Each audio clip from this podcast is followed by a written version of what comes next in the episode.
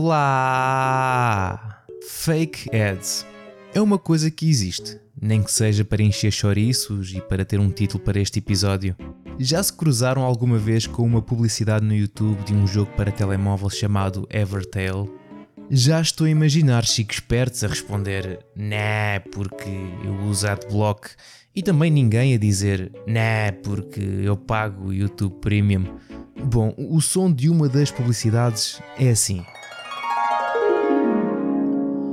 Olá, daqui é o Carlos do futuro que está neste momento a editar o podcast, mas descobri uma coisa e não resisti de me enfiar aqui no meio uh, para vos dizer isto. Então não é que eu fui ao YouTube pesquisar publicidades do Evertale um, ehm, para sacar o áudio e colocar aqui o som para vocês uh, terem uma ideia como é que é uma publicidade do Evertale e descobri uma playlist com algumas.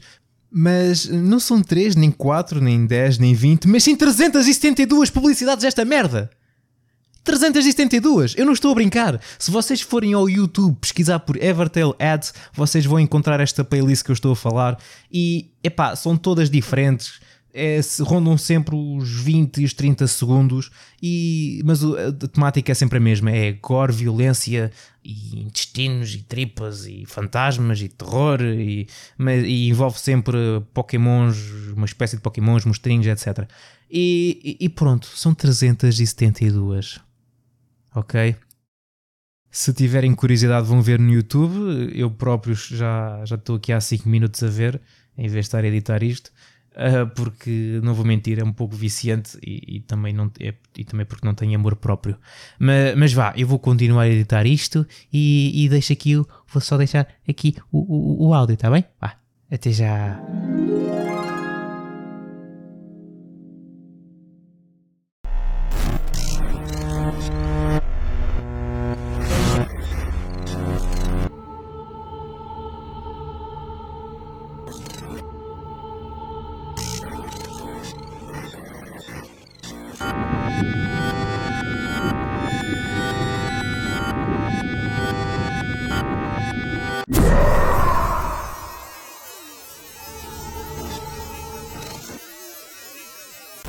É assustador e macabro, não é?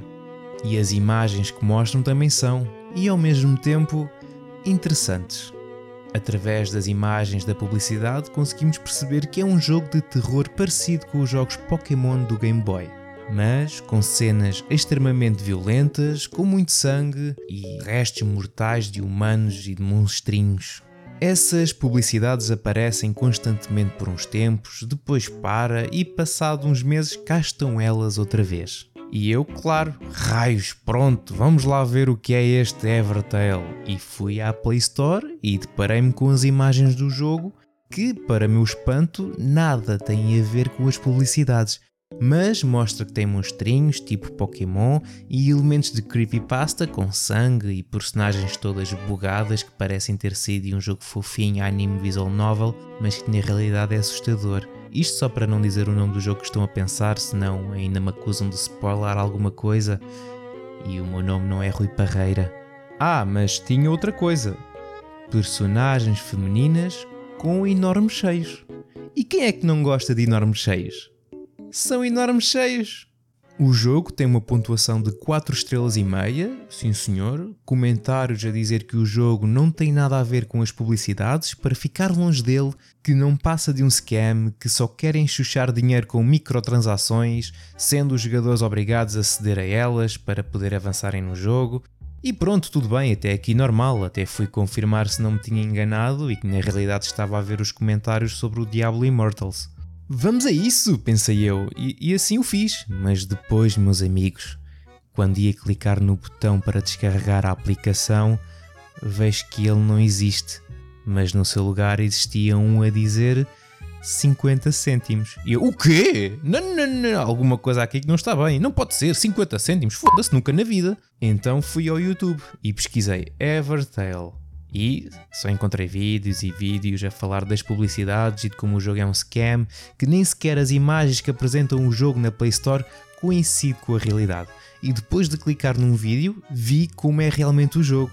Uh, claro, não antes de ver mais uma ad do, do Evertale. E uma coisa posso confirmar que ele tem e que nisso realmente disse a verdade. Tem personagens femininas com enormes cheios, sim senhor. E, e segui a minha vida. Para vir aqui e vos dizer que finalmente vamos poder jogar Bayonetta 3, jogo anunciado no Vitor Antunes Awards de 2017. E vai sair no dia 28 de outubro deste ano. A tão aguardada sequela do título de ação do estúdio Platinum Games, que não é o Babylon's Fall. A Nintendo também revelou a edição Trinity Masquerade, que inclui um livro de ilustrações a cores de 200 páginas que mostra as belezas e as bestas de Bayonetta 3 em todo o seu esplendor, assim como três capas exclusivas, uma para cada jogo da trilogia, que combinadas formam uma única ilustração panorâmica. Nos jogos Bayonetta, embora parecer que pode acontecer um nip sleep, aqui e ali quando a mesma executa movimentos mais poderosos e fica bem nua, porque a roupa é composta pelo seu cabelo e ela usa o cabelo para fazer esses ataques. Eh, bom, a realidade é que nunca acontece porque o próprio cabelo tapa tudo. Mas ainda assim, para evitar momentos constrangedores quando a vossa mãe entrar no quarto sem avisar, o Bayonetta 3 vai incluir um modo opcional no qual toda a nudez é censurada, num modo chamado Anjo Ingênuo. Mas vamos poder ver Kona!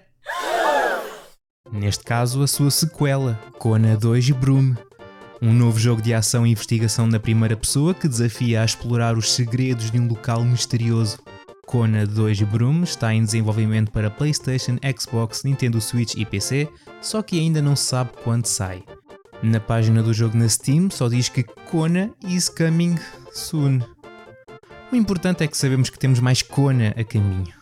E o que está a caminho dos patamares extra e premium do serviço PlayStation Plus são mais de 50 jogos da Ubisoft até ao final de 2022. É muito jogo, mas acredito que não irá incluir o ainda não anunciado Assassin's Creed Rift. Segundo Jason Trier, o jogo decorre em Bagdad e jogamos com o Basim, uma personagem introduzida em Assassin's Creed Valhalla, e parece ser importante para o futuro da série.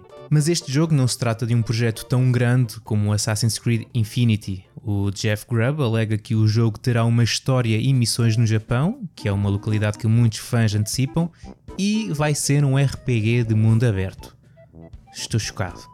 Mas ao invés de se focar numa só personagem ou narrativa, terá um hub que permite aceder a diversas experiências, onde poderás escolher o cenário e narrativa que queres e a partir daí viver uma fantasia Assassin's Creed.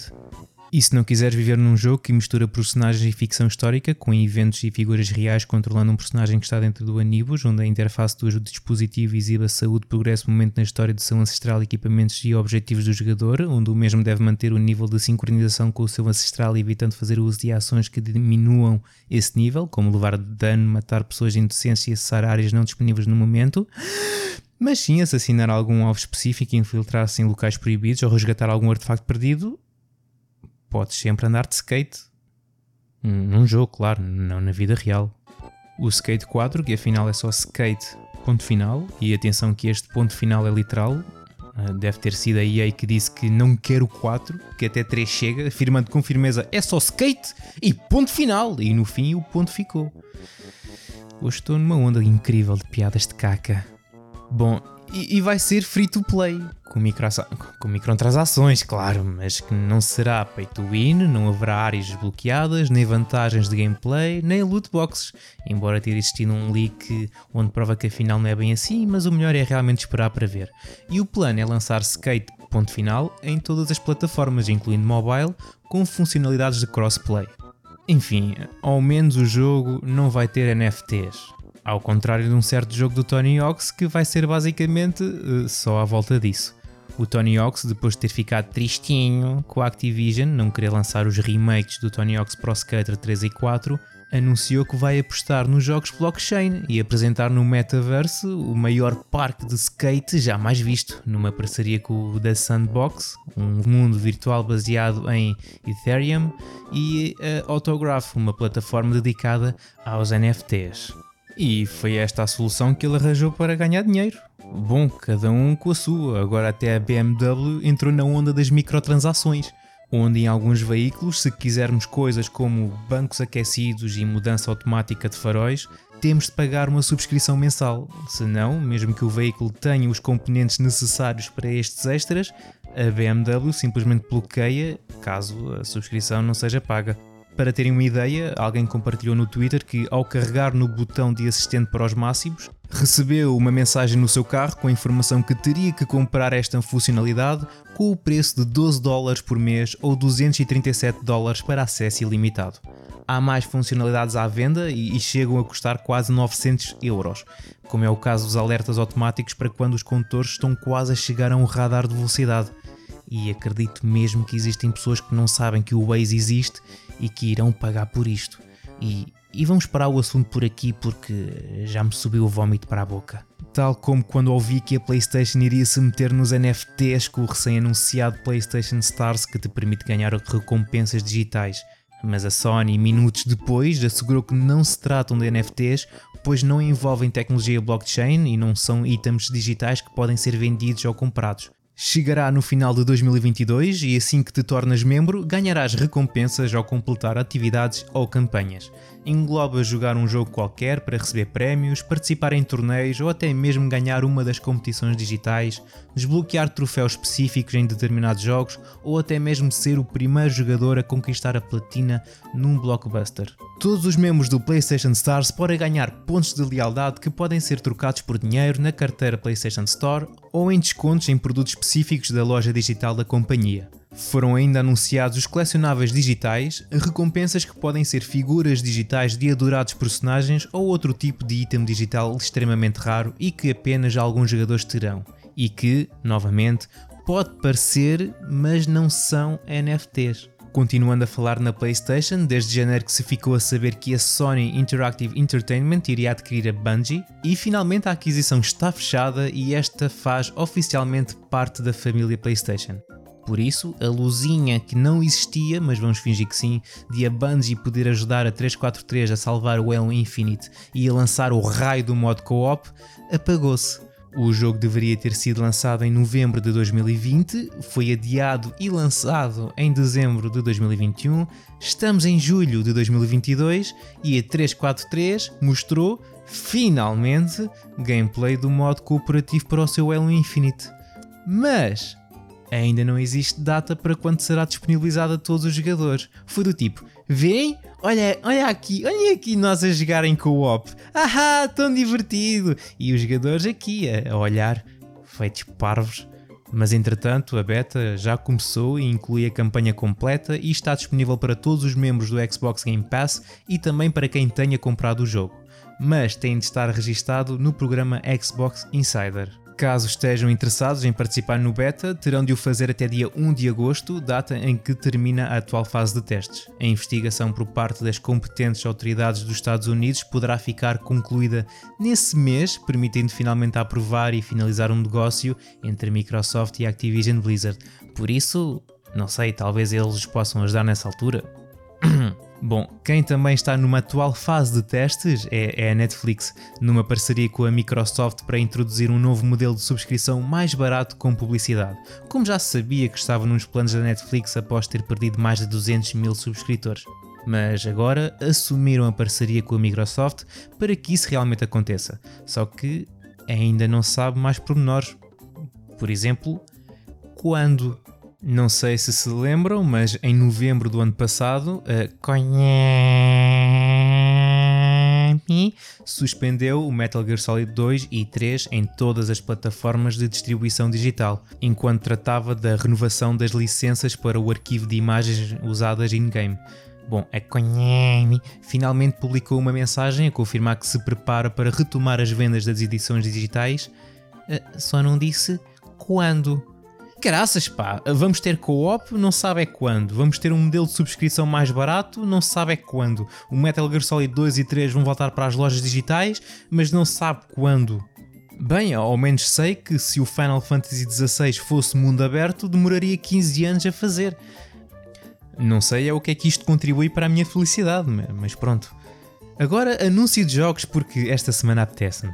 O que poderá contribuir para a minha felicidade é o novo jogo Aliens anunciado esta semana pela 20th Century Games. Para já, não sabemos o nome final, nem a data de lançamento, mas vai sair um dia para PC, consolas e VR e vai utilizar o Unreal Engine 5, por isso vai ficar bonito. E só espero que esteja mais próximo de um Alien Isolation uh, do que num Aliens Colonial Marines.